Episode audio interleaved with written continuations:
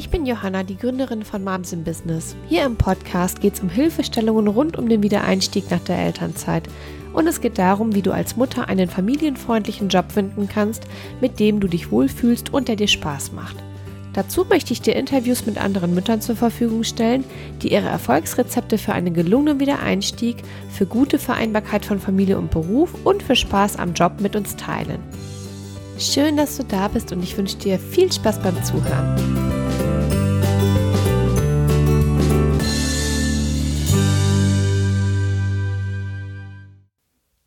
Hallo ihr Lieben, herzlich willkommen zur zweiten Staffel des Mütter zurück im Job Podcast. Oh, ich freue mich, dass es wieder weitergeht. Ich habe zum Ende der letzten Episode ja schon erzählt, dass ich in dieser Staffel jetzt neben den inhaltlichen Impulsen meinerseits vor allem auch Interviews zur Verfügung stellen möchte, die ich mit anderen Müttern, aber auch mit Vätern, mit Arbeitgebern, mit Coaches führe die alle einen besonderen Blickwinkel mitbringen, wenn es um berufstätige Mütter geht, um den Wiedereinstieg, wenn es um Vereinbarkeit und ja rund um diese Bewerbungs- und Karrierethemen geht. Und mir ist ja immer sehr wichtig, dass ihr hier sehr konkrete Tipps bekommt, die ihr auch in eurem Alltag anwenden könnt. Und so ist auch das Interview entstanden, das hier jetzt gleich kommen wird, weil heute widmen wir uns in dieser Interview-Episode dem Thema Überforderung und Fremdbestimmung als Mutter. Ein Gefühl, das ja vor allem berufstätige Mütter sehr gut kennen. Und ich habe dazu ein Gespräch mit Jester Phoenix geführt. Jester ist Slow Business Coach, ihres Zeichens Expertin für Minimalismus und Zeitreichtum und sie arbeitet nicht nur viel mit Eltern, die mehr Einfachheit, mehr Vereinbarkeit und Leichtigkeit in ihrem Alltag integrieren wollen, sondern sie ist auch selbst Mama. Und ja, Jester lebt mit ihrer Frau und ihren beiden Kindern am Rande von Berlin am Müggelsee. Und ich finde, es ist ein total wertvolles Interview entstanden, das du dir auf jeden Fall anhören solltest, wenn du dich auch manchmal überfordert fühlst und wenn du dich durch deinen Mama-Alltag fremdbestimmt fühlst und was du tun kannst, um einfach gut mit diesen Situationen zurechtzukommen und auch da gut für dich zu sorgen. Das Gespräch dauert eine knappe Stunde und hörst dir auf jeden Fall bis zum Ende an. Zum Schluss kommt nochmal ein ganz wertvoller Hinweis von Jester, wie du weitermachen kannst, um auch für mehr Einfachheit und weniger Überforderung in deinem Leben zu sorgen. Liebe Jester, herzlich willkommen in meinem Podcast. Ich freue mich total, dass du zugesagt hast, ein Interview mit mir zu machen. Mm, ich gebe jetzt nochmal so eine ganz kleine Einführung, damit wir die Hörer ein bisschen abholen oder die Hörerinnen ein Großteil meiner Hörer sind Hörerinnen. und, äh, und dann starten wir gleich mit den Fragen. Also, mh, hier bei uns im Podcast geht es ja darum, dass wir Mütter, die zurück in den Job gehen, in den Job begleiten beim Wiedereinstieg oder eben auch Mütter, die schon zurück im Beruf sind auf der und auf der Suche so nach Vereinbarkeitsmöglichkeiten sind, dass wir die mit Tipps und Tricks unterstützen. Das ist so das Ziel hier unseres Podcasts. Mhm. Und es gibt eine Sache, die empfindet fast jede Mutter ähnlich, mit der ich spreche. Ob das jetzt Kundinnen von mir sind oder ob das Freundinnen von mir sind oder Bekannte. Fast jede Mutter sagt, es ist viel, ich fühle mich überfordert, ich habe keine Zeit für gar nichts. Also so dieses, dieses grundsätzliche Gefühl, dass es einfach alles zu viel ist. Und da kommst du ins Spiel. Das ist nämlich der Grund, warum ich dich so gerne ins Interview einladen wollte zu mir, weil du bist ja Slow Business Coach und du arbeitest mhm. viel mit Eltern, wenn ich das richtig gesehen und gehört habe und hast selber einen total tollen Ansatz, wie ich finde, nämlich du arbeitest mit Minimalismus und mit intuitivem Zeitmanagement. Und ich habe ziemlich viele Fragen vorbereitet, das haben wir beide in der Vorbereitung schon festgestellt. Ich bin mal gespannt, wie weit wir jetzt kommen. Wir gucken einfach mal. Ich, ich würde sagen, wir geben uns einfach mal so ins Gespräch und gucken mal, ob wir so die, die Kernthemen für uns geklärt bekommen und da mit, mit, mit ein paar Ratschlägen für die Mütter und vielleicht Väter, die zuhören, oder für die Eltern könnte man ja sagen, mhm. ob wir da mit was rausgehen. Und ich würde dich jetzt aber vorher einfach mal bitten, dich mit ein paar Sätzen vorzustellen und mal zu sagen, wer bist du überhaupt und um was geht's bei dir? Ja, also erstmal Hallo an dich, Johanna, und lieben Dank für die Einladung und natürlich ein herzliches Hallo auch an dich, liebe Zuhörerinnen, lieber Zuhörer. Ich bin Jester Phoenix und wie Johanna schon gesagt hat, als Slow Business Coach unterwegs und ich arbeite eben vor allem mit Menschen, die die Art ihres Arbeitens so vereinfachen möchten, dass eben alles zusammenpasst was in ihrem Leben einfach so vorkommt. Mhm. Und eben auch, dass sie ihre Art des Arbeitens so vereinfachen, einfach, dass sie mehr Fokus und Zeitreichtum für sich, für ihr Business haben. Mhm. Und du hast ja gerade schon gefragt oder meintest, ich arbeite vor allem mit Eltern.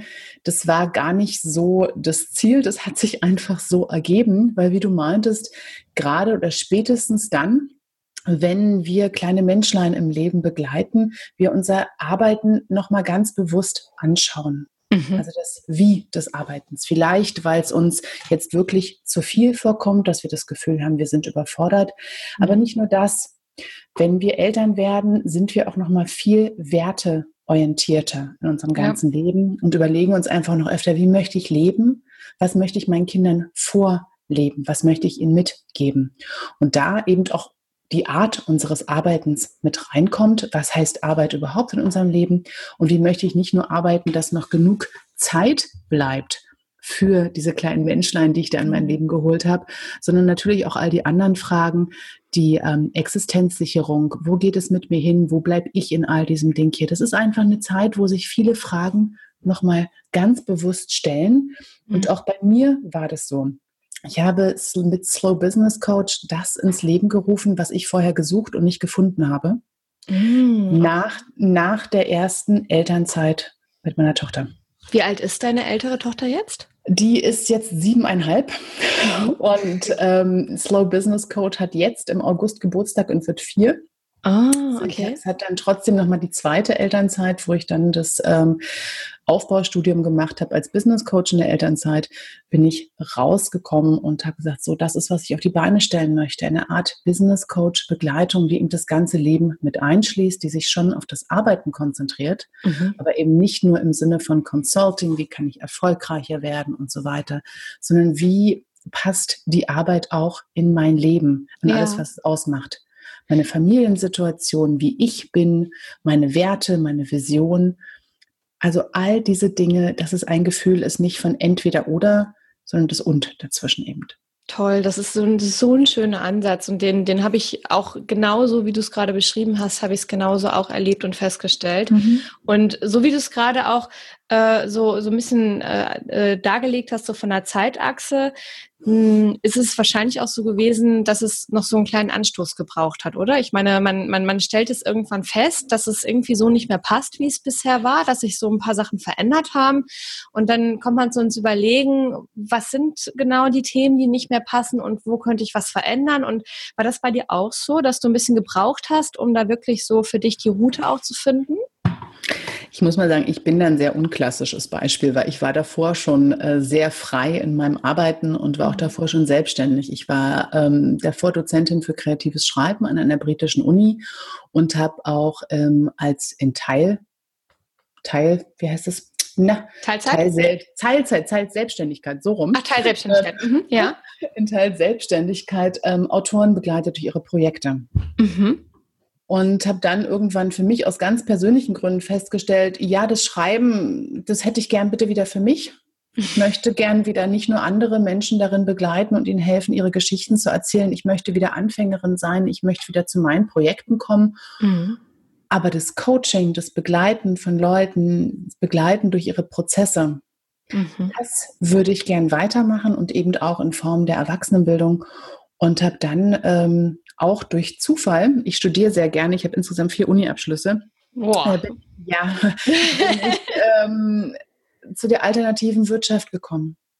Mhm. Also ich als Altpunkerin, als Künstlerin und habe ähm, in einem MBA-Programm, der hieß Kreativität, Innovation und Veränderung, ähm, die ganzen neuen Ideen festgestellt, also gefunden des neuen Arbeitens. Wie kann das Zusammenarbeiten funktionieren? Was heißt Arbeit von uns? Wie finden wir das? Wie können wir Innovationen reinbringen? Und all diese Lebensverliebtheit, die wir sonst auch haben, in die Wirtschaft, in das Arbeiten. Mhm, und ich habe das angedacht, da mache ich mit.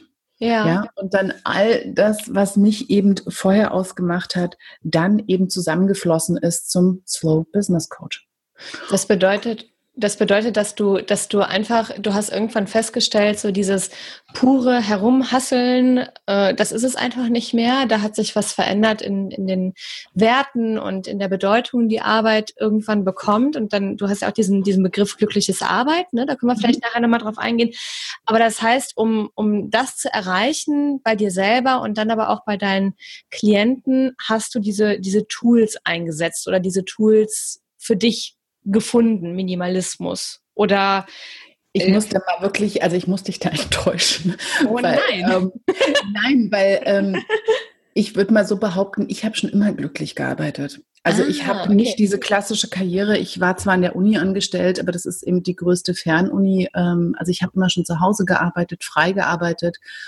Und ähm, für mich hat es schon immer sehr gestimmt. Ja. Seit ich in der zwölften Klasse abgegangen bin von der Schule und mich dann autodidaktisch aufs Abitur vorbereitet habe und entdeckt habe, wie viel mehr ich kann, ja. wenn ich auch auf meine eigene Art und Weise das mache. Mhm. Ich habe seitdem immer wieder es auf meine eigene Art und Weise gemacht und irgendwann zwischendrin gemerkt, dass das andere nicht tun.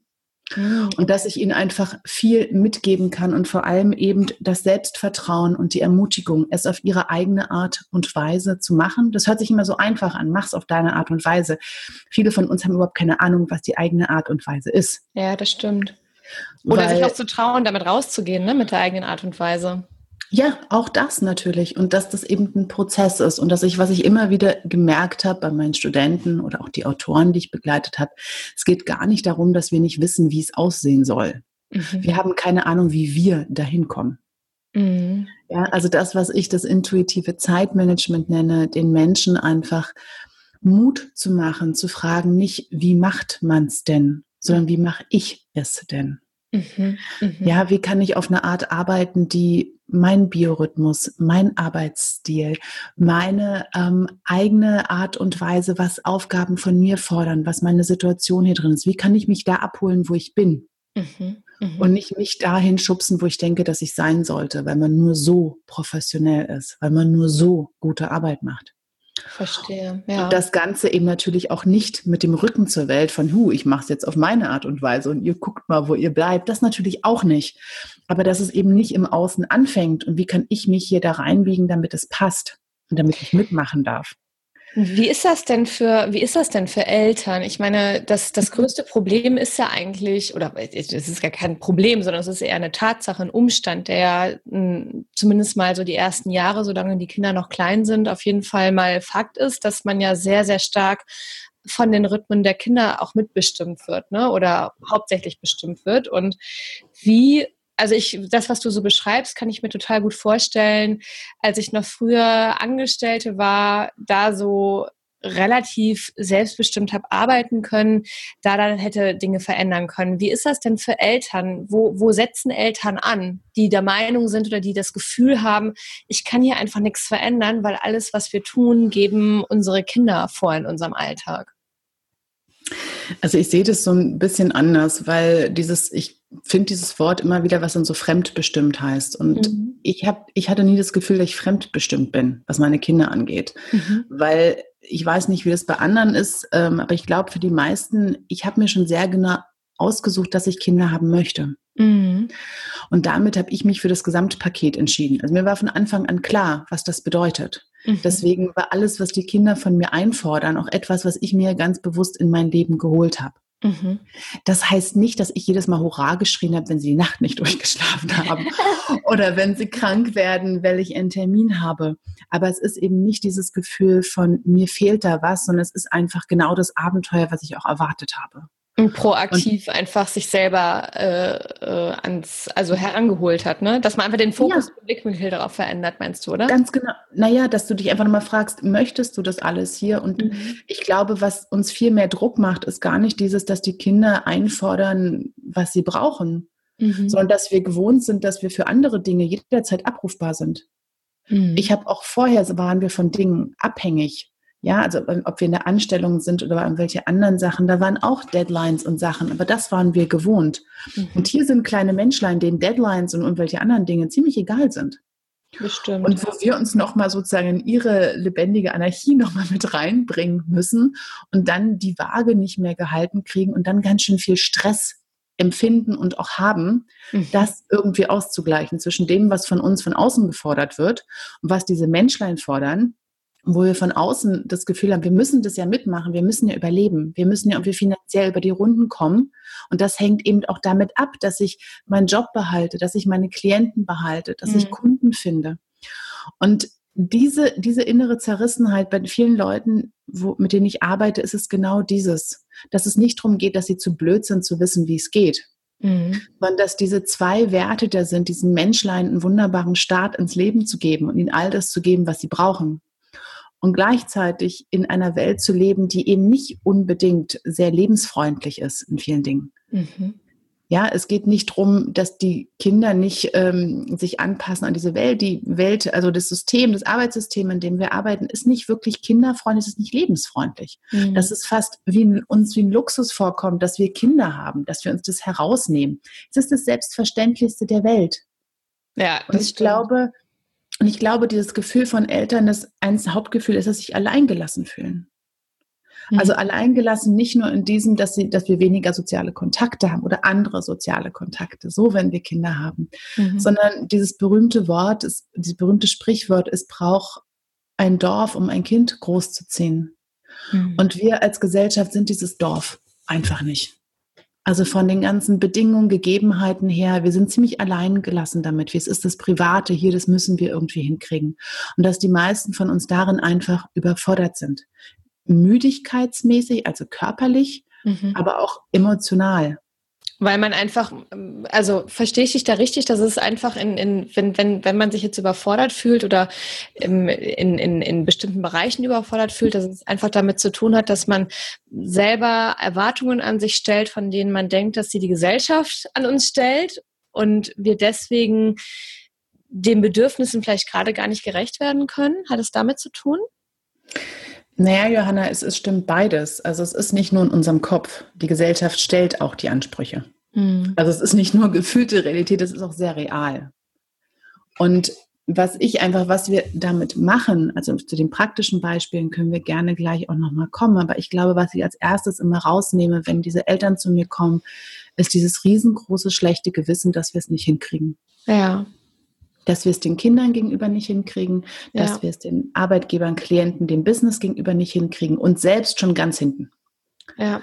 Ja. ja, dass wir auf uns selbst nicht aufpassen. Und ich glaube, was mir und vielen anderen auch immer hilft, ist dieses Wissen, ja, wir können alles im Leben haben, nur eben nicht unbedingt gleichzeitig. Mhm. Ja, das stimmt. Schritt für Schritt. Ja, und dass dieses Gefühl von Überforderung meist daher kommt, dass wir oft auch dieses Gefühl haben, ähm, wir müssen alles gleichzeitig warm halten. Mhm. Ja, also wir haben jetzt ein Neugeborenes, dann für manche heißt es, ich muss trotzdem ins Fitnessstudio und mich wach warm halten. Äh, was meine Körperfigur angeht, ich muss irgendwie weiterhin all meine sozialen Kontakte, ich muss das Business voranbringen. Manchmal passiert es so und es geht einem gut. Mhm. Und manchmal fängt eben diese Vereinfachung, der Minimalismus schon ganz natürlich dort an in unserem Leben weil wir einfach merken, dass etwas anderes Raum und Zeit für uns brauchen. Wir auch merken, wir können mit vielen Dingen, mit viel weniger auskommen. Ja. Als wir vorher gewohnt waren. Wir müssen diesen Status, diesen Standard gar nicht erhalten. Das heißt, du guckst an der Stelle, wenn jemand zu dir kommt und dieses Gefühl der Überforderung hat, hm, was äh, muss jetzt vielleicht gerade nicht alles zur gleichen Zeit passieren, sondern was ist jetzt gerade wichtig und was kann vielleicht dann wieder in ein, zwei, drei Jahren wichtig sein? Oder wie genau gehst du da vor? Was ist ja sehr individuell auch, ne? Es ist immer individuell. Also wie du meintest, bei manchen ist es dieses, was nehmen wir aktiv raus? Mhm. Bei manchen ist es einfach den Frieden finden damit, was schon rausgenommen wurde. Mhm. Den Druck rausnehmen, dass irgendwas anderes unbedingt noch mit reinkommen muss. Mhm. Mindset-Arbeit, ne? Also so im Kopf. Auf jeden, auf jeden Fall, auf jeden, auf jeden Fall. Also damit fängt es ja an. Es ist ja gleich, was die Realität ist. Das Einzige, was für uns einen Unterschied macht, wie wir die Realität wahrnehmen. Mhm. Und natürlich gibt es auch ganz praktische Dinge. Natürlich, du musst morgens aufstehen, dich um dein Kind kümmern. Mhm. Punkt. Ja. ja also das ist da kann ich sagen, ich mache mein Mindset, ich brauche das gar nicht. Das hat damit natürlich nichts zu tun. Das ist, was ich meinte, diese Veränderung findet nicht statt mit dem Rücken zur Welt. Mhm. Ja, von ich mache jetzt hier mein Ding, der Rest ist mir egal, aber wir fangen da an. Und dann gucken wir eben einfach auch, das, was für die meisten eben auch sehr beruhigend ist, wir nehmen erstmal alles so an, wie es ist. Mhm. Das hört sich so völlig kontraproduktiv an, aber den größten Frieden gibst du dir damit, dass du einfach sagst, da, wo ich jetzt bin, bin ich jetzt. Und wenn gerade ein Notfallzustand ist und alles drunter und drüber geht, vielleicht ist das für jetzt einfach mal nur so. Mhm. Wenn wir es dann gewohnt sind, wir müssen das gleich tippitoppi wieder hinkriegen, wir müssen das gerade biegen. Und das darf so nicht sein. Also das, ich nenne es mal das Chaos aushalten. Mhm. Lernen. Nicht dagegen ankämpfen, immer im Kampf ja, sein. Ne? Ganz genau, ganz genau. Nicht dagegen ankämpfen, sagen, für jetzt gerade, ich kann das noch nicht gut. Ich krieg's noch nicht hin, jeden Morgen pünktlich zur Arbeit zu kommen. Ich krieg's nicht hin, jeden Tag ausgeschlafen sein. Ich krieg's nicht hin, mit meinen Kindern immer so geduldig zu sein, wie ich gern wäre. Da bin ich gerade. Mhm. Mhm. Für jetzt und hier einfach mal, ich bin noch am Lernen, ich bin noch am Üben, ich wachse da noch rein. Das heißt nicht, dass alles toll ist. Das heißt nicht, dass wir eine Entschuldigung haben für und so weiter. Aber ich glaube, weil du hattest mich, glaube ich, in den Vorfragen auch gefragt, was ist, wenn jetzt Notstand ist? Was ist ja. ein SOS-Notkoffer? Und ich glaube, ja. das allererste ist eben auch, wie in einem Land auch, ist den Not, also den Ausnahmezustand auszurufen. das heißt, wir was, kommunizieren nach außen. So fühle ich gerade. Für dich, für dich oder auch für andere. Ja. Weil was passiert in einem Ausnahmezustand? Es gelten besondere Regeln. Mhm. Es muss nicht alles klappen wie sonst. Und wenn du gerade im Ausnahmezustand bist, was kann, was ist gerade einfach nicht? Mhm. Ja, was für Hilfe brauchst du auch? Was für aktive Hilfe von außen? Boah, das heißt ja natürlich für Eltern auch ganz stark mal diesen Perfektionismus loszulassen, ne? Glaube ich, ein als ganz allererstes. Als allererstes. Wenn ich einen Ausnahmezustand ausrufe, dann ist Perfektionismus das Letzte, was ich mache. ja. Ja. ja, dann ist es vielleicht okay, dass meine Wäsche aussieht wie, hm, dass ich ein T-Shirt vielleicht sogar mal zwei Tage anhabe, dass ich, okay, dann halt mal keinen in meine Wohnung lasse oder nur Leute, die das verstehen. Mhm.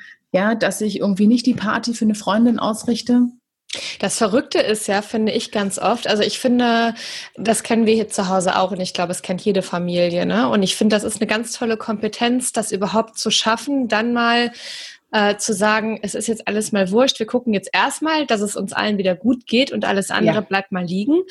Das Ganz Verrückte genau. finde ich, dass sobald man wieder so den, den Blick nach außen oder von außen vielleicht zulässt, ne, mhm. was denken jetzt die anderen, was denken jetzt, ich weiß nicht, irgendwelche Leute, die Gesellschaft, ne, oder was, was, mhm. was sollte jetzt sein, was müsste jetzt eigentlich sein? In dem Moment ist es ja dann schon wieder schwierig, ne, und das ist ja so ein, finde ich, ein riesen wichtiger Schritt für Eltern, das mal loszulassen, was die Erwartungen von außen sind oder was ich denke, was die Erwartungen von außen sind und so dieses Selbstbewusstsein zu entwickeln, ist auf seine Art zu tun. Ne?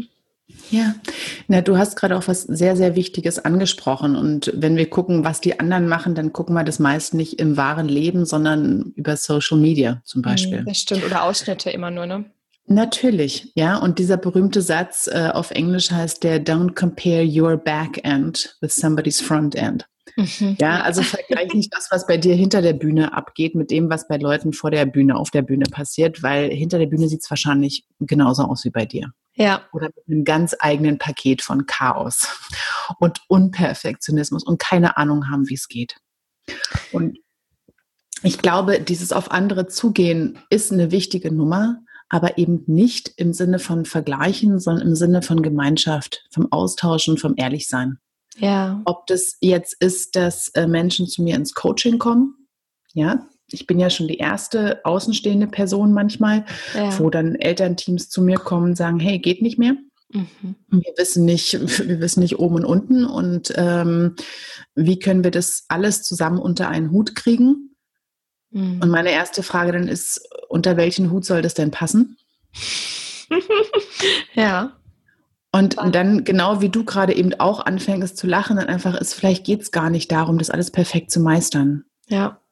Vielleicht lernst du dich gerade neu kennen. Du bist auch ein, weil dann immer so, früher hatte ich alles unter Kontrolle, ich war immer pünktlich, ich war mal manchmal, ja, und jetzt ist ein anderer Teil in deinem Leben.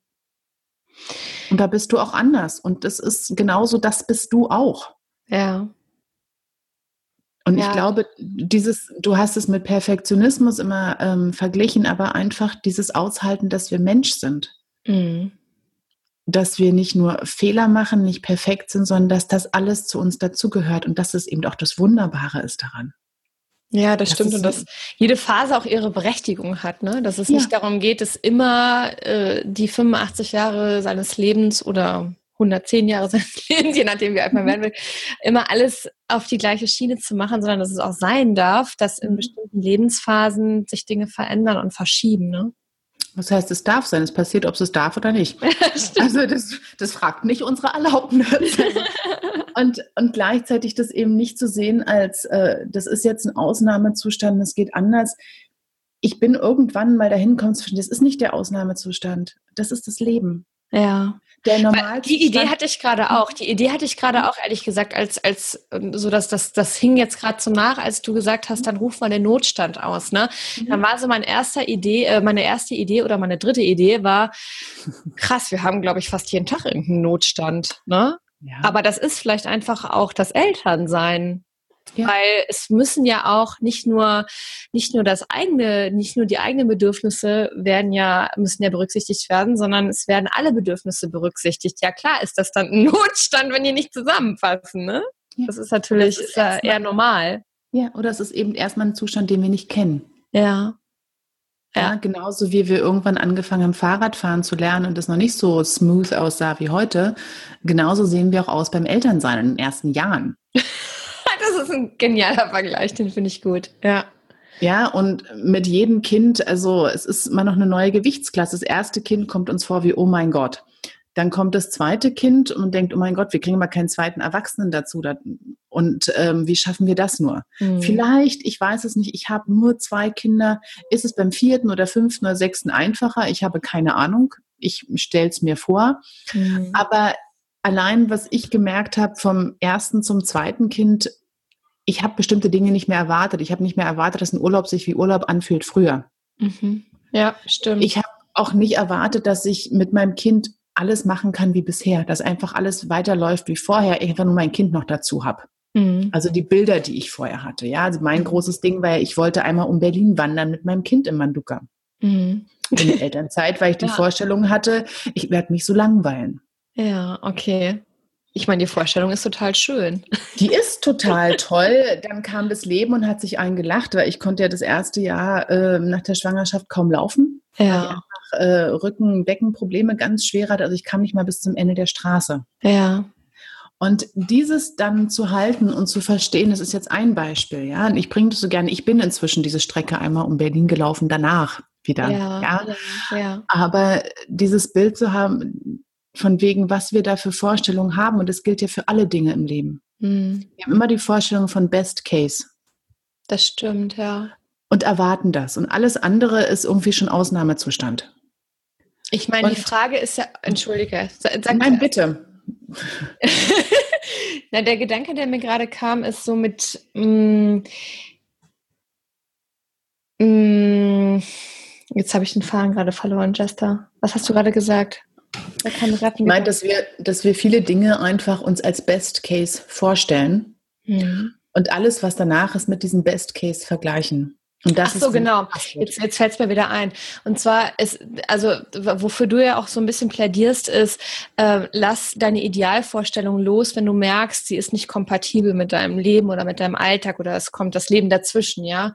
Hm, wann, wann ist denn so der Punkt, wo, wo man für sich sagen darf oder sollte, hey, das nehme ich jetzt so hin, weil auf der anderen Seite ist ja vielleicht, oder ist wahrscheinlich so, ein Glaubenssatz von mir auch, ja, aber so, so dieses Gefühl, auch mal für etwas sich stark zu machen und sich dafür einzusetzen, wo ist mhm. da die Grenze, ne, zwischen, hey, das will ich aber gerne und da setze ich mich jetzt für ein und versuche ich jetzt auch um jeden Preis, bis zu, nee, ich nehme jetzt einfach mal an, ich nehme diese Situation jetzt an und akzeptiere, äh, dass wir das jetzt verändern.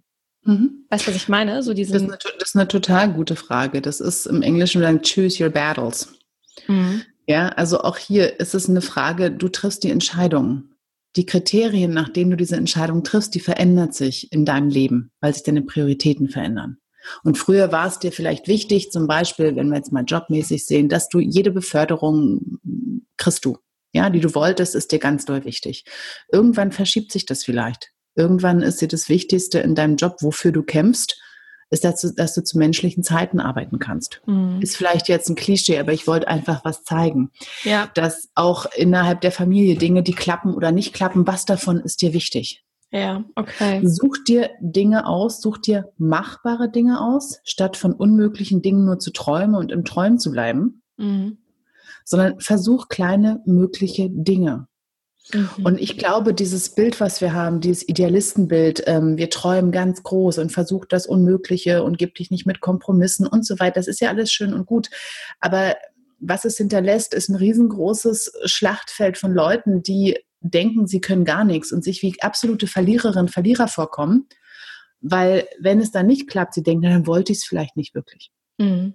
Ja, und es ist so ein, es ist so eine schöne Gratwanderung und eine Sache, die ich einfach ganz doll wichtig finde, ist es ist nicht der Ausnahmezustand, dass Dinge unkontrolliert sind und chaotisch sind. Es ist das Leben. Mhm. Und das ist das wahre Leben. Und so wie bei einer richtig guten Partnerschaft, Ehe, die ist erst richtig fest, wenn wir unsere Partner nicht nur lieben, trotz ihrer Fehler und Schwächen und Nervereien, sondern auch wegen. Oder wegen. Nicht nur hinnehmen, mhm. sondern mit umarmen und sagen, genau das ist es. Das ist, mhm. was ich hier abbekommen habe. Ich kann das ganze Leben ganz haben oder gar nicht. Und das ganze Leben ganz haben ist eben auch Zeiten, da sind, da bin ich krank oder da bin ich chaotisch oder kriege ich ein Kind oder habe ich einen neuen Job oder das ist alles das Gesamtpaket.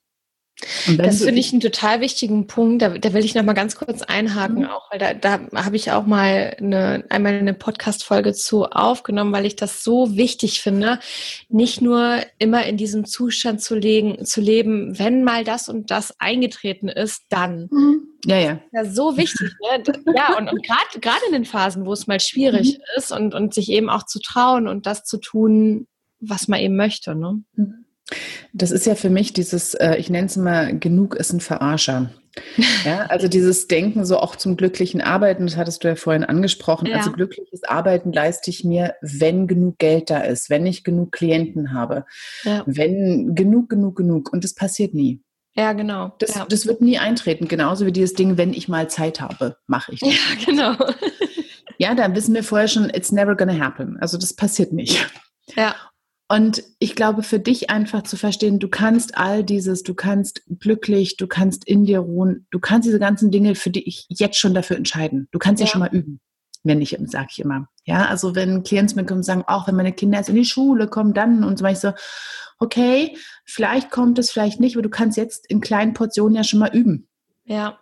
Ja, für dich was zu machen. Oder dass es dir egal ist, dass du manche Dinge loslässt und dich eher dafür entscheidest, in Frieden zu sein, als perfekt zu sein. Ja, ganz genau. Vor allem das Spannende ist ja auch, wenn irgendwann äh, diese, diese, wenn, keine Ahnung, wenn das Kind in der Schule Situation da ist, dann gibt's ja ein neues Wenn. Mhm. Ja, das, ist mhm. ja, das, ist ja, das Interessante, dass so da ganz andere Mechanismen oft dahinter stecken. Ich glaube, alle, alle Eltern nicken gerade mit dem Kopf. ja, wir sind ja alle so, jedes Mal, wenn wir das Gefühl haben, jetzt haben wir es rausgekriegt, jetzt wissen wir, wie es geht ist schon wieder alles anders. Ja, und das genau. auch nicht nur also innerhalb eines Kindes, sondern auch so ne, nach dem zweiten Kind. Wir wissen, wie Kinder gehen. Wir haben ja schon eins. Und dann kommt das zweite. Und alles ist ein wieder. Ein ganz neues Menschlein, ein ganz neues Seelchen. Und ich glaube, das zu verstehen, was, was ich vorhin meinte, dass das der Normalzustand und nicht der Ausnahmezustand ist. Dass wir ja. keine Ahnung haben. Dass wir erstmal nicht wissen, was zu tun ist. Dass wir nicht ständig alles unter Kontrolle haben müssen. Mhm im Blick reicht manchmal schon. Also das bedeutet, wenn ich jetzt mal, wenn wir jetzt mal so ein, so ein klassisches, äh, weiß gar nicht, ob es das gibt, ja, aber so ein, so ein klassisches Mama-Dasein, die vielleicht zwar eine Mama, die vielleicht zwei Kinder hat, die berufstätig ist, die morgens früh aufsteht und so den, den Alltag bewältigt und die Kinder versorgt, in die jeweiligen Einrichtungen vielleicht bringt und danach in die Arbeit fährt und da gerne auch einen Job macht, der, der Spaß macht oder der, der auch zufrieden macht und nachmittags dann wieder mit den Kindern ist und die Abendroutinen und dann vielleicht noch den Haushalt zu Ende schmeißt.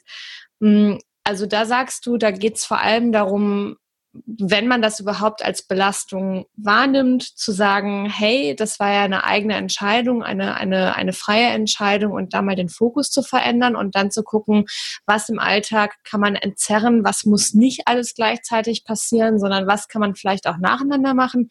Habe ich das richtig verstanden oder hast du da noch irgendwie was, wo man, wo man sagen würde, jetzt mal so ganz konkret im Alltag, mh, hm, was da helfen könnte? Also das Erste, als ich gerade deine Erzählung belauscht habe, war die Frage, ist diese Frau alleinerziehend, die du gerade beschrieben hast? Mhm. Weil das ist das Erste, was mir immer wieder auffällt. Mhm.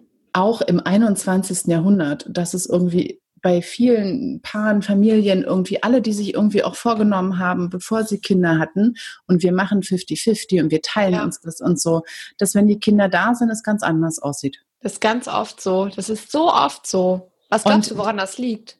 Aus einem ganz einfachen Grund, weil die, in den meisten Fällen es immer noch die Männer sind, die mehr verdienen. Und das nicht ist, weil die Männer sagen, ich darf jetzt arbeiten und du nicht. Es kommen eben auch diese Existenzsicherungsbedürfnisse durch, wo sich viele Paare dann eben hinsetzen und sagen, na gut, du verdienst schon mehr, du hattest vielleicht nicht die Pause durch die Elternzeit oder durch die Geburt überhaupt nur.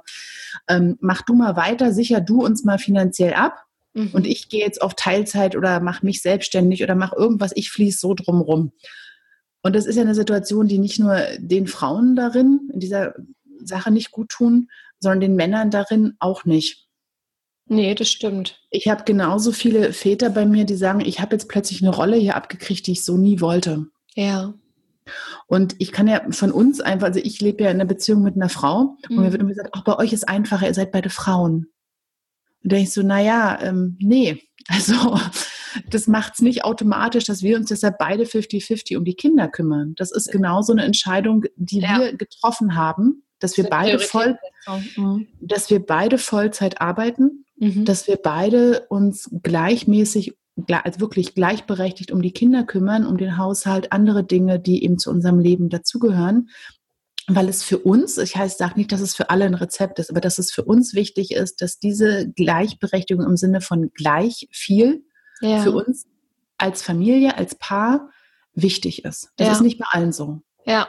Ja. Und ich glaube, diese, diese Sachen aber erstmal abzustecken, abzufragen, ist diese Situation hier einfach, das ist nicht alles wie Gott gegeben, also einfach, das muss so sein, sondern haben wir das bewusst als Paar entschieden. Es sind ja nicht einfach die Kinder, die uns passiert sind, mhm. sondern wie wir als Elternteam das auch irgendwie absprechen, verteilen, was für Vereinbarungen wir mhm, haben. Mhm, mh. Und ich glaube, da ist auch ganz wichtig, nicht automatisch das Rollenmodell zu übernehmen, was äh, die Nachbarin, die Freundin, die Mutter hatte oder hat, sondern wirklich sich selbst mal hinzusetzen und gemeinsam zu überlegen, wie wollen wir es denn haben? Ne? Was ist denn uns wichtig? Was sind unsere Prioritäten? Und das sich dann auch zu trauen, das auch so zu machen. Ne? Vielleicht auch dann wirklich ja. anders zu machen als die meisten Menschen im eigenen Umfeld. Das ist ja auch immer noch mal so ein Punkt.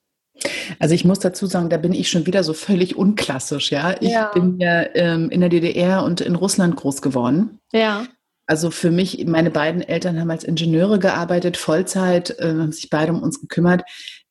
Äh, wir hatten andere Probleme, aber das, mhm. ich, ich bin nie, nie mit dieser Frage losgezogen von Kinder oder Arbeit oder Karriere.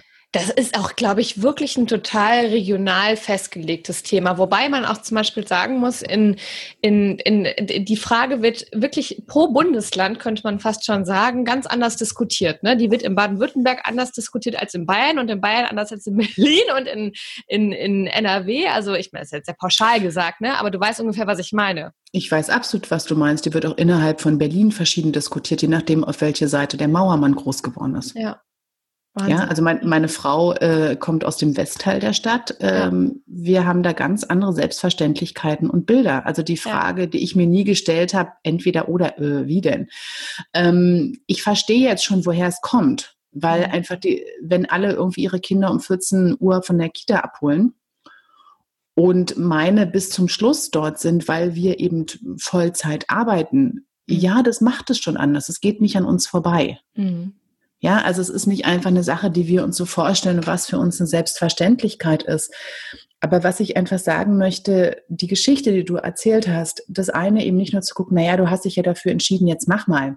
Mhm. Das hört sich so nach so einem Schuldding an. Mhm, mh. Sondern ich glaube, das allererste, was ich immer finde, womit wir irgendwie was verändern können, ist mit einem Gefühl von Empathie und Selbst gegenüber. Ja, stimmt. Mhm. Also uns selbst in den Arm nehmen und wenn wir schwer haben, einfach sagen, hey, was kann ich tun, um auf deiner Seite zu sein? Also übersetzt, ja. was kann ich heute tun, um auf meiner Seite zu sein? Ja. Was kann ich heute tun, um mich darin zu unterstützen, das zu tun, was ich mir vorgenommen habe? Und das heißt nicht, welche Aufgaben, sondern wie ich leben möchte. Ja. Und nicht dieses, was muss ich noch irgendwie optimieren und anders machen? Ach, ich krieg's nicht hin. Naja, ich habe es mir ausgesucht mit den Kindern was ich vorhin meinte mit der Gesellschaft, wir können die Gesellschaft nicht über Nacht verändern. Mhm. Aber wir können schon mal verstehen, dass es vielleicht nicht doch unsere alleinige Schuld ist, dass es so schwer ist für uns.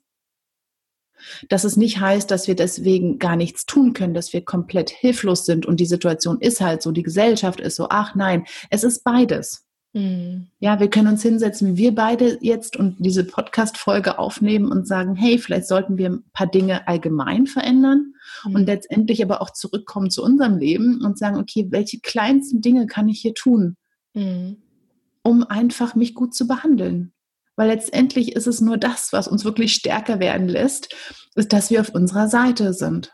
Ja, das stimmt. Also ich glaube, das ist, es ist Wahnsinn. Man, man denkt ja, glaube ich, immer, wenn es um, um so Themen geht, Vereinfachung im Alltag zum Beispiel oder Entzerrung im Alltag, dass man so ganz viel im Außen verändern muss. Ne? Und ich glaube aber, dass es die ersten zehn Schritte wahrscheinlich immer mal darum geht, so seine eigene Denkweise, seine Ansprüche, so die Gefühle sich selbst gegenüber und vielleicht auch so den, den Bedingungen gegenüber einfach erstmal zu verändern, ne? damit man, und dann kommt wahrscheinlich der Rest ganz von selbst, dass man sich traut, Dinge im Außen zu verändern, für die es sonst gar nicht so den Mut gegeben hätte. Ich glaube, es geht immer beides Hand in Hand. Mhm. Also dieses, ne, dass jetzt ähm, alleine, wer auch immer uns jetzt zuhört, geht schon einen Schritt nach außen ja, und holt sich Begleitung dadurch, dass sie uns zuhören, sagen, ach ja, stimmt, hm, das gibt mir einen Impuls. Ähm, ich glaube, aus dieser Kopfisolation auch rausgehen. Es ist nicht ja. entweder nur Dinge im Außen verändern, ich muss den Job wechseln, ich muss mich selbstständig machen oder ach, ich muss mir einen Coach holen oder ich muss die Kinder früher abholen oder später abholen, eine Haushaltshilfe einstellen. Es ist nie eine Sache. Es ist ja wie so ein Mobile. Wenn du an einem Ende ziehst, verändern sich die anderen Sachen auch, das stimmt. Mhm. Aber es ist beides. Ja, es ist so nicht, geh mal in deine Kammer, änder mal dein Mindset und komm wieder raus, wenn du das alles verändert hast. Mhm. Das bringt es natürlich alleine auch nicht. Mhm. Es sind beide, die Schritt für Schritt Hand in Hand miteinander gehen. Und das, was ich vorhin meinte, diese, diese Frage zu stellen und das als einzige wirklich, wenn ich irgendwas hätte, so one size fits all, dann ist es dieses, frag dich morgens, was kann ich heute tun, um mich zu unterstützen? Mhm. Mhm. Und allein diese Gewohnheit, allein jeden Tag neu einzuchecken, von jedem Tag zu erwarten, dass er anders ist, mhm. dass du anders bist, dass es andere Dinge auch braucht, auch wenn der Tag heute wie gestern ist, brauchst du vielleicht was anderes heute. Mhm. Und dann davon auszugehen, wie kann ich mich unterstützen? Nicht nur zu gucken, oh, was will die Welt schon wieder von mir und wie kriege ich mich irgendwie durch, wie kann ich das irgendwie aushalten, sondern davon ausgehen, ja, es ist ein Abenteuer, dieses Leben. Es ist die größte Achterbahnfahrt überhaupt, gerade als Eltern. Mhm, ja. ja. Und das soll so sein, das ist auch so okay. Ich muss auch gar nicht genial aussehen. Ja, wenn wir so Fotos machen würden von uns in der Achterbahn, ähm, wir sehen nicht immer schick aus. Ja, das ist auch okay. Manchmal geht es hoch, manchmal runter, hm, manchmal fliegen unsere Haare dahin. Das, das soll gar nicht so sein. Ja. Und dann einfach nur, was kann ich gerade da, wo ich gerade hier bin, klitzekleinst verändern. Manchmal, wir denken immer, Veränderungen sind so eine Riesennummer, so ein, so ein, so ein großes Hauruck. Mhm. Ja, wie dann erscheint ein Regenbogen und dann tanzt ein Einhorn drüber und dann ist alles gut. Es braucht nur diesen großen Mut, springen einfach, mach einfach. Die meisten Entscheidungen sind echt langweilig. Die sind ganz klein, alltäglich, die sind wirklich unsexy. Ja, da kommt ja. niemand mit einer Torte und Ballons und schreit, hey, yay, du hast dich getraut. Manchmal gibt es so eine Entscheidung, die meisten sind aber wirklich langweilig und alltäglich. Allein diese Entscheidung zu sagen, ich mache jetzt mal eine Pause von fünf Minuten. Ja. Und vielleicht entscheide ich mich morgen nochmal dafür. Und allein, dass ich mich dafür entscheide, heißt auch was. Nicht nur, dass ich die Pause gemacht habe, sondern dass ich mich entschieden habe, sie zu machen. Das macht was mit mir. Weil ich das eine Woche lang mache, das verändert schon was. Das heißt, du, Entschuldige. Nein, alles gut, unterbrich mich gern. Ich habe ja gesagt, ich kann reden, bis die Kühe von der Weide kommen. Es ist auch alles so spannend, was du erzählst. Weil mitunter schaffen wir, nicht, schaffen wir nicht mehr als das. Mitunter ist nicht mehr möglich, als sagen, ich setze mich jetzt fünf Minuten hin. Mhm. Fünf Minuten. Und ich fühle mich da nicht gleich toll bei. Und ich fühle mich hibbelig. Und ich denke, mein Gott, ich müsste doch dies und jenes tun. Ist okay. Aber ich übe erstmal. Ich übe erstmal, mich jeden Tag fünf Minuten hinzusetzen. Und ich bleibe dran, jeden einzelnen Tag. Die meisten Veränderungen passieren so. Statt zu sagen, ich fahre jetzt in die Berge für drei Monate. Was ja wahrscheinlich dann schon wieder so ein Riesenschritt wäre, der ja. äh, eher so schwer machbar erscheinen würde im ersten Moment. Ne? Was ist denn, was kannst du mal so ein bisschen erzählen noch so, was, wie ist es bei euch? Was hast du so für Routinen für dich oder womit machst du es dir im, im Alltag leicht und, und wie sorgst du für dich? So, kannst du es so ein bisschen mal mit uns teilen? Mhm. Ich glaube, der absolute Grundstein des Ganzen ist, äh, dass wir das eben wirklich bei uns zu Hause als 50-50 Elternteam machen. Ja. Und nein, das ist nicht immer einfach. Und nein, das ist nicht immer irgendwie geht alles reibungslos und ohne Streit und ohne gucken. Und wir haben auch gerade, das kann ich gerne erzählen, eine absolute Ausnahmesituation. Meine Frau ist in den letzten Wochen, schauen wir mal, oder Monaten, Doktorarbeit, wenn sie das jetzt hört. Ich hoffe, sie lächelt. ähm, ja, wo alles nochmal ganz anders aussieht und ja. Trotzdem einfach dieses Gefühl zu haben, wir sind ein Elternteam. Ja und nicht dieses, was ich bei manchen äh, Paaren höre und das ist auch wirklich egal, ob Mann, Frau, Frau, Frau, alles, ja. Ähm, ich helfe ihr mit den Kindern. Heißt das, heißt das Elternteam bei euch, ähm, wie, was heißt es im Alltag? Ich meine, das eine ist ja natürlich die Entscheidungen zusammen zu treffen. Das ist ja vollkommen, ist auch nicht vollkommen klar, mhm. aber setze ich jetzt mal voraus. Aber was heißt das? Steht ihr zusammen auf? Macht ihr die Kinder zusammen fertig? Oder habt ihr einfach so den Tag aufgeteilt? Wie, wie sieht das aus bei euch im Alltag? Also wir haben zum einen nächstes Mal so Arbeitsbereiche. Ja. ja. Dass ich zum Beispiel für alles verantwortlich bin, was mit der Kleidung der Kinder zu tun hat. Ja. ja, wir, sind, wir leben wirklich sehr minimalistisch. Wir leben wirklich von Flohmärkten, Ebay, verschenke Sachen. Das ist so mein Bereich. Ja. Alles, was irgendwie zum Beispiel umkehrt mit Kuchenbacken für die Kita, Kuchenbazar und so weiter, ist komplett meine Frau. Ja, okay. Da würde die andere nie reinfummeln, als Beispiel jetzt. Ja. Cool. Ansonsten haben wir die Woche so aufgeteilt, dass zwei Tage ähm, immer jeweils eine die Kinder abholt, zu 16 Uhr, mhm. und die andere dann lange arbeitet.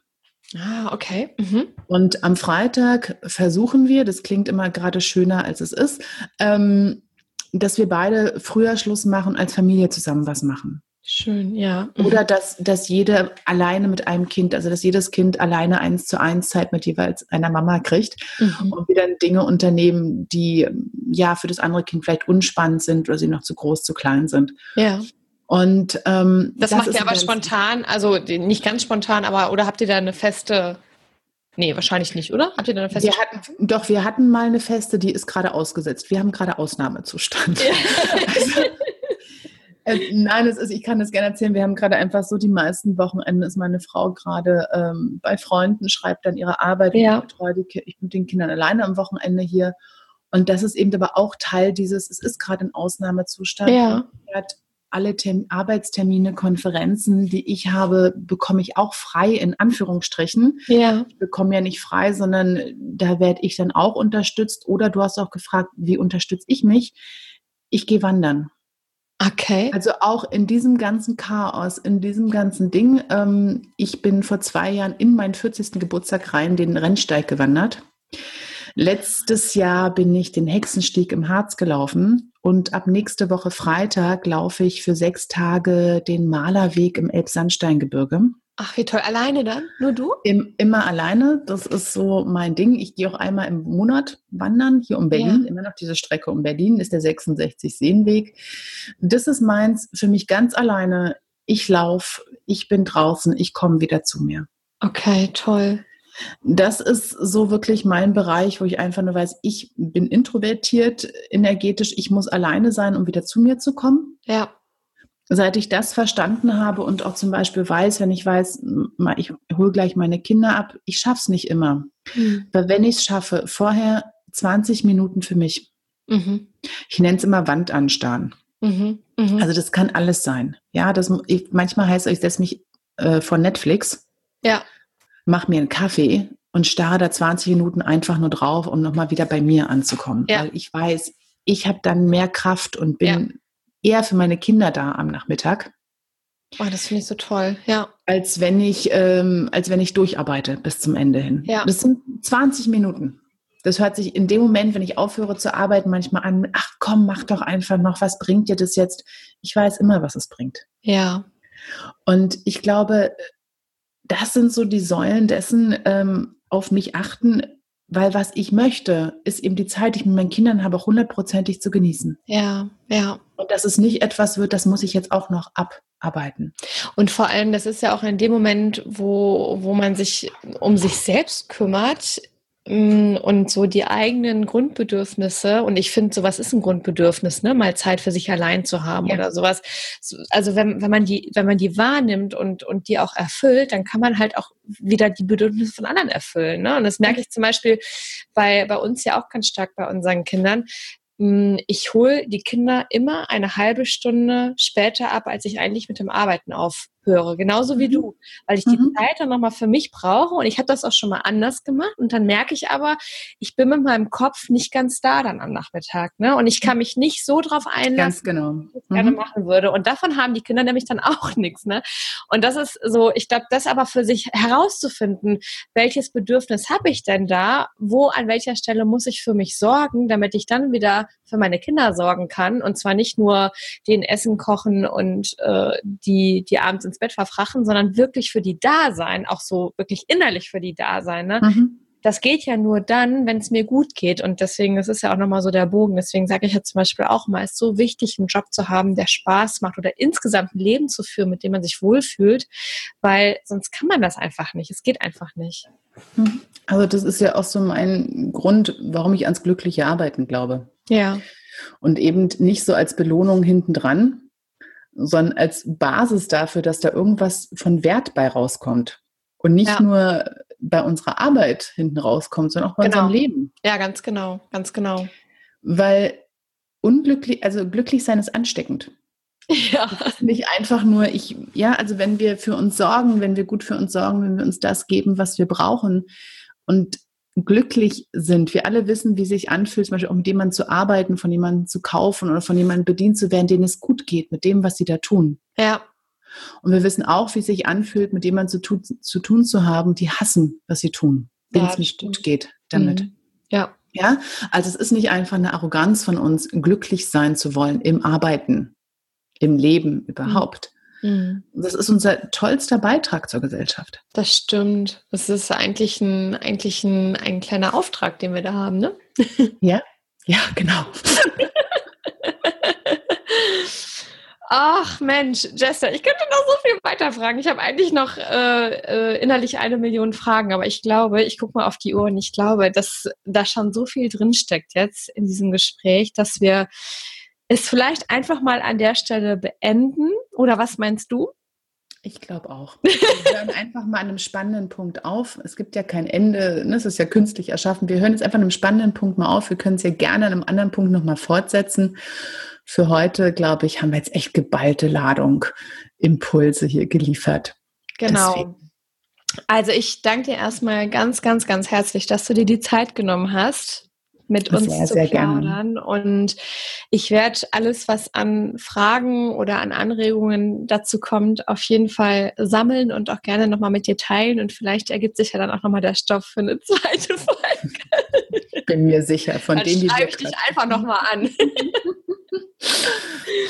Sehr, okay, sehr gerne. Mhm. Prima. Möchtest du noch irgendwas zum Abschluss sagen? Irgendwas noch so, so, irgendwas, was wir nicht besprochen haben, haben wir irgendwas Wesentliches vergessen? Nee, ich Ach, ich würde, also für, je nachdem, wann du das ausstrahlst, würde ich natürlich gerne alle einladen. Oh mein Gott, gut, dass du es sagst. Ganz genau. Das ist ja der, ja, erzähl mal von deinem, von deinem. Nein, weil Vereinfachung, Lebenvereinfachung und so weiter. Weil ich habe immer das Gefühl, wenn ich aus dem Urlaub komme, stehe ich irgendwie immer so da und denke so, boah, da war alles so einfach. Da gab es Sonnenuntergänge und ich habe einfach nur Spaghetti mit Soße gekocht. Und dann komme ich wieder zurück in meinen Alltag und es fühlt sich alles so vollgeramscht an. Ja. Und eben auch mein Business und was ich mache, irgendwie voller halbfertiger Dinge, lose Ende, alles schwirrt da irgendwie rum. Und ich dachte, ich möchte einfach mal, ich mache das für mich selber auch immer, so ein Aktionstag, so ein Tabula Rasa-Tag, so mal gucken in meinem Business, wo bin ich eigentlich, was möchte ich raushaben. Und das biete ich jetzt eben für alle an. Also, dass alle sich dafür anmelden können. Am 20. September findet es statt. Mhm. Auch in, ähm, also online über Webinare. Du kommst mit rein. Ich leite dich durch, dass du drei Projekte ganz bewusst vereinfachst, ausmistest, verkleinerst, sodass sozusagen die Bahn frei wieder ist für ganz ungehindert. Ich habe mal so ein Bild wie von so einem langen Flur. Wir haben so einen langen Flur. Und entweder ist er vollgestellt mit Schuhen und Beuteln und sonst irgendwas oder eben freigeräumt, dass du dich nur noch auf dein Skateboard stellen musst und wii. Boah, was ein schönes Bild. Und dass das wieder wii geht, äh, ja. dafür habe ich diesen Tabula Rasa für dein Business, äh, für dein Leben äh, Tag ins Leben gerufen am 20. September, wie gesagt. Also du bist herzlichst eingeladen. Wenn du Fragen hast, frag mich einfach. Und ähm, ja, das ist so mein neuestes, gerade hier Toll. ganz frisch geborenes Herzensprojekt. Und ähm, das heißt, Menschen, die, die gerade selber so im Alltag sich überfordert fühlen, vielleicht äh, schon mal so ein Leichtigkeitsgefühl jetzt im Urlaub hatten oder auch nicht, auch Leute wahrscheinlich, die das nicht hatten, sind auch willkommen, oder? Es sind alle willkommen, die einfach das Gefühl haben, hey, ich möchte wieder mehr Klarheit haben. Es ja. muss doch einfacher gehen. Ich möchte es einfacher haben. Und was heißt das? Und wie kann ich das nicht nur im Kopf als Impuls haben, sondern wirklich anpacken? Toll, ganz toll. Ich werde auf jeden Fall den Link zu der Anmeldeseite, da stehen ja auch nochmal ganz viele Informationen drauf, was genau, genau du mhm. da machen wirst und was du anbietest und was das Ziel dieses Tages sein soll.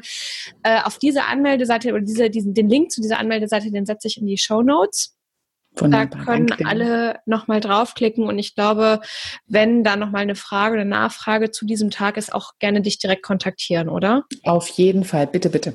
Sagst du nochmal gerade, sagst du noch mal gerade, wie die Leute dich finden? Also was, also, welche Kanäle betreibst du?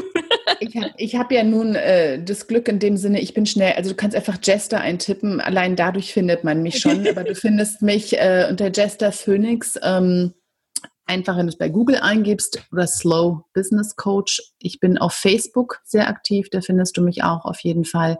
Ich bin auch bei Instagram zu, zu finden und natürlich am einfachsten über meinen Podcast. Wollte ich gerade sagen, der auch, über deinen tollen Podcast. Der auch Slow Business Coach heißt und den du auf allen den üblichen Kanälen findest. Und ähm, ja, das also kann ich auch nochmal als Tipp sagen, glaube ich, so von den Themen, die wir jetzt so ja haben anreißen können. Viele gehen da auch nochmal tiefer rein und die mhm. Folgen sind alle so hörenswert. Ich liebe deinen Podcast. Kann Danke, liebes. Okay, super. Jester, ich, ich danke dir viel, vielmals für deine Zeit und sehr, sehr gerne. Einfach mal. Tschüss, bis bald. Tschüss. So, ich hoffe, du konntest aus diesem Gespräch genauso viel mitnehmen wie ich und ich freue mich, dass du dir die Zeit genommen hast, dir dieses lange Gespräch mit Jester anzuhören und ich möchte dich gern noch auf eine Sache aufmerksam machen. Jesters Aktionstag, den sie gerade erwähnt hat, der findet ja am 20. September statt, das ist ein Donnerstag. Das ist ja ein Online-Workshop, wo sie im Laufe des Tages immer wieder live hm, für die Teilnehmer dabei sein wird, Input liefern wird oder auch für Feedback bereitstehen wird. Und dieser Workshop kostet normalerweise 127 Euro, was schon sehr günstig ist für so einen Tag. Aber wenn du bis zum 10. September, das ist der Montag, anderthalb Wochen davor, also der 10. September, wenn du bis dahin buchst, zahlst du nur 97 Euro, also 30 Euro weniger. Und ich kann dir echt nur sagen, Jester wird wirklich immer an allen Ecken und Enden empfohlen und das zu Recht. Ähm, du wirst da super vom Profil profitieren können, wenn du einfach aus diesem Gefühl der Überforderung rauskommen möchtest und bestimmte Projekte hast, die du äh, mit einem Gefühl von Leichtigkeit an den Start bringen möchtest. Ich bin jetzt wieder raus und wir hören uns wieder zur nächsten Episode. Mach's gut, eine schöne Woche für dich. Tschüss! Wenn dir diese Episode gefallen hat, freue ich mich riesig über deine Bewertung bei iTunes. Ich möchte, dass so viele Frauen wie es geht die Möglichkeit bekommen, diesen Podcast auch zu hören. Und dabei kannst du mir mit deiner Bewertung helfen, denn umso mehr Zuhörern wird der Podcast dann auch angezeigt.